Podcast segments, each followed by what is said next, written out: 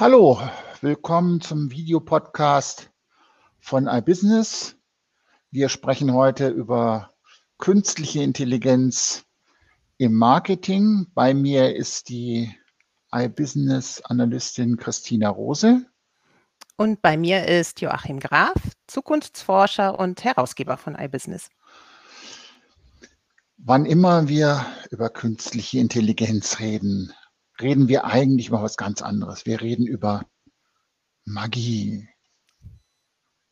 Es ist alles magisch. Magisch ist natürlich das Nichts.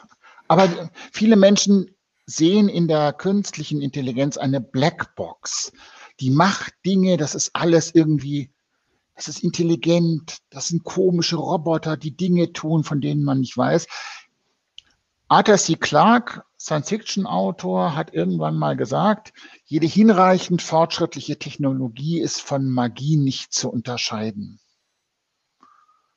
Und weil ganz viele Menschen eigentlich nicht verstehen, was künstliche Intelligenz ist, deswegen unterstellen sie, dass sie, dass die Dinge tut, ähm, die sie eigentlich gar nicht kann. Der Umkehrschluss von dem Clarkschen Gesetz ist nämlich eigentlich ein anderer künstliche Intelligenz ist eben nicht magisch und hat eben nichts mit Intelligenz zu tun.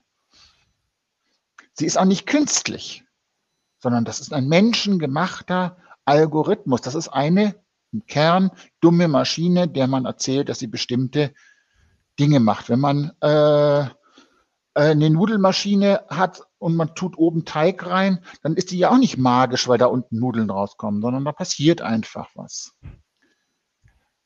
prinzipiell, wann immer man sich mit dem Thema künstliche Intelligenz auseinandersetzt, gibt es vier Proble äh, Probleme, die man da mal hat.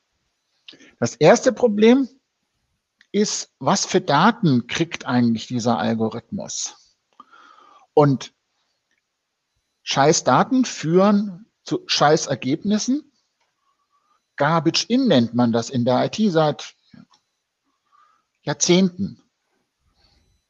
Gigo, Garbage in, Garbage out. Wenn ich, wenn ich komisches Zeug oben reinwerfe, kommt komisches Zeug unten raus, auch wenn das ganz toll und seriös und zuverlässig aussieht. Das zweite Problem sind die Prozesse, das heißt die Entwicklung. Was macht eigentlich dieser, dieser Algorithmus? Was mache ich mit dem Algorithmus?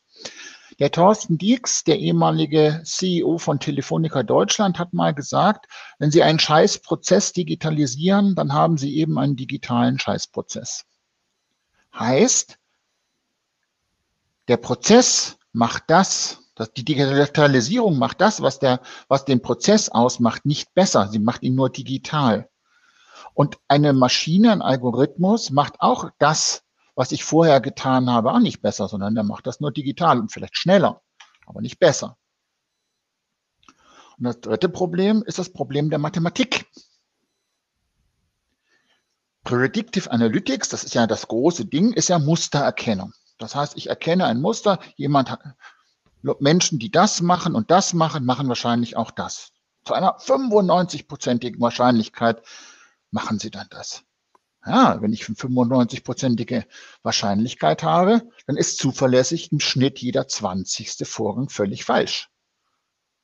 Weil eine Wahrscheinlichkeit ist keine Tatsache. Ich gucke ja nicht in den Kopf eines Nutzers rein, sondern ich sage nur, wenn ich ganz viele Nutzer habe, habe ich so eine gaußsche Normalverteilung. Und diese gaußsche Normalverteilung ergibt, dass die Mehrheit das und das tut, aber nicht alle. Das muss ich wissen als Marketer. Und der vierte Punkt, ist der Algorithmus selber. Der Algorithmus ist ja eine Blackbox. Wenn scheiß Algorithmen führen zu scheiß Ergebnissen, das ist zwar richtig. Das Problem ist nur, sie führen zu unerkannt bleibenden Scheißergebnissen. Wenn ich in eine Excel-Datei reingucke und die Zahlen sehen alle richtig aus und ich mache die Gegenprobe und dann sage ich, das kann aber nicht sein, dann kann ich das ja noch rausfinden. Aber eine Maschine, die das in Echtzeit 250.000 Mal in der Stunde macht, keine Ahnung, da kommt irgendwas bei raus. Vier Probleme. Die spannende Frage, die sich jetzt eigentlich ergibt, ist, ähm, was hat das eigentlich für Auswirkungen aus, aufs Marketing und was können Marketer dagegen eigentlich tun? Sprechen wir von KI im Marketing, ähm, besteht eigentlich immer die Gefahr, ihr so automatisch Objektivität zuzuschreiben. Das hast du ja gerade schon beschrieben. Ähm, das ist ein Problem, das herrscht überall. Das betrifft nicht nur das Marketing ähm, unter dem Stichwort Bias Data. Und ähm, das sieht man ja auch, wenn man zum Beispiel Begriffe googelt wie Frauen können nicht. So, dann kommt in der automatischen Ergänzung sowas wie äh, Einparken, Autofahren, äh, auch so sowas wie alleine sein, lustigerweise. Ähm, das heißt nicht, dass, dass der Algorithmus per se chauvinistisch ist, sondern dass er einfach ähm, Dinge widerspiegelt, Verhalten und Meinungen im Netz. Ähm, und im Grunde ist ja auch Bias nicht automatisch immer negativ. Also im, im Marketing beispielsweise ist Bias durchaus erwünscht, weil man dadurch ja auch Differenzierung nach Zielgruppen vornimmt. Ähm, der Vorteil ist halt einfach tatsächlich, dass man online eine Transparenz hat und dadurch Ratings und Reviews ähm, durchführen kann. Das heißt dann für den Marketer, seine Aufgabe ist eigentlich, er muss ständig cross-validieren. Das heißt, wie repräsentativ ist eigentlich das, was dabei rauskommt? Also Algorithmen lernen ja aus historischen Daten, ähm, mit denen er trainiert wird. Und das muss der Marketer ständig überprüfen. Ähm, er kann natürlich, dieser Algorithmus kann natürlich auch so tolle Dinge, die der Marketer nicht unbedingt kann. Sowas wie Lookalike Audiences erstellen. Das heißt, ein Unternehmen definiert einen idealen Kunden und der Algorithmus erstellt Lookalike Audiences und ähm, zeigt auf diese Art und Weise möglicherweise ja auch Leads, die man so überhaupt, auf die man so überhaupt nicht gekommen wäre. Ähm, das machen verschiedene Firmen in verschiedenen ähm, Art und Weisen ja auch schon. Also so jemand wie die Drogerie-Marktkette Rossmann setzt ja zum Beispiel KI ein, um die Bestückung ihrer Regale äh, zu überprüfen und zu verbessern. Also das heißt, wenn die feststellen, gewisse Produkte werden verstärkt gesucht, dann müssen die halt auch im Laden verfügbar sein. Das ist Mustererkennung ähm, und es ist mehr als Automatisierung und Effizienzsteigerung. Und im Grunde ähm, kommt dann immer die Frage auf, naja, kann denn eigentlich KI auch kreativ? Das ist ja eigentlich so eine ureigenste Funktion äh, und Eigenschaft des Marketers. Und da waren wir uns eigentlich bislang immer sehr sicher, nee, das, können, das kann die KI auf keinen Fall. Äh, die hat ja keine Geistesblitze unter der Dusche. Die wird sie auch in Zukunft nicht haben. Ähm, der Punkt ist aber tatsächlich, die KI kann wahnsinnig viele Daten berücksichtigen und kommt mit dieser Auswertung und den Schlussfolgerungen der Kreativität schon verdammt nahe. Das heißt, ähm, die Aufgabe des Marketers wird sich in Zukunft deutlich verschieben. Er wird immer noch sehr kreativ sein, keine Frage, aber er wird deutlich mehr Data Scientist und Manager von Algorithmen sein, als er bisher war. Also an dem Punkt würde ich gerne noch mal, mal einhaken, diese Frage zwischen Mustererkennung und Kreativität. Also wenn ich eine große Menge von Daten habe, wenn ich also eine ries, riesen Nutzerdaten habe, wenn ich ähm, Bewegungsdaten habe, wenn ich Transaktionsdaten habe, ähm, dann kann eine Maschine, wenn die einigermaßen klug ist, ähm, ein Muster erkennen derjenige, der das in den Warenkorb gelegt hat und das in den Warenkorb gelegt hat, der hat dann da drauf geklickt und da drauf geklickt mit einer Wahrscheinlichkeit von 92 Prozent. Das kann eine Maschine machen. Die kann Dinge, wenn ich sage, gut, ich weiß, jemand, ähm, äh, der ein Spielwarenauto kauft, kauft auch die Batterien dazu, dann kann ich immer sagen, ah, jemand, der eine Puppe kauft, der kauft auch die Batterien dazu. Lookalikes. Das funktioniert. Das ist aber eine Mustererkennung. Da ist noch nichts kreativ. Das heißt, er holt nur das aus den Daten raus, was da vorne irgendwie drin steht, was der Marketer vielleicht nicht gesehen hat. Aber auf die Idee zu kommen, zu sagen, naja, dann baue ich jetzt irgendetwas, wo, auch wo ich auch Batterien für brauche, damit ich Batterien verkaufe, auf diese, so eine Idee würde eine künstliche Intelligenz ja nicht kommen.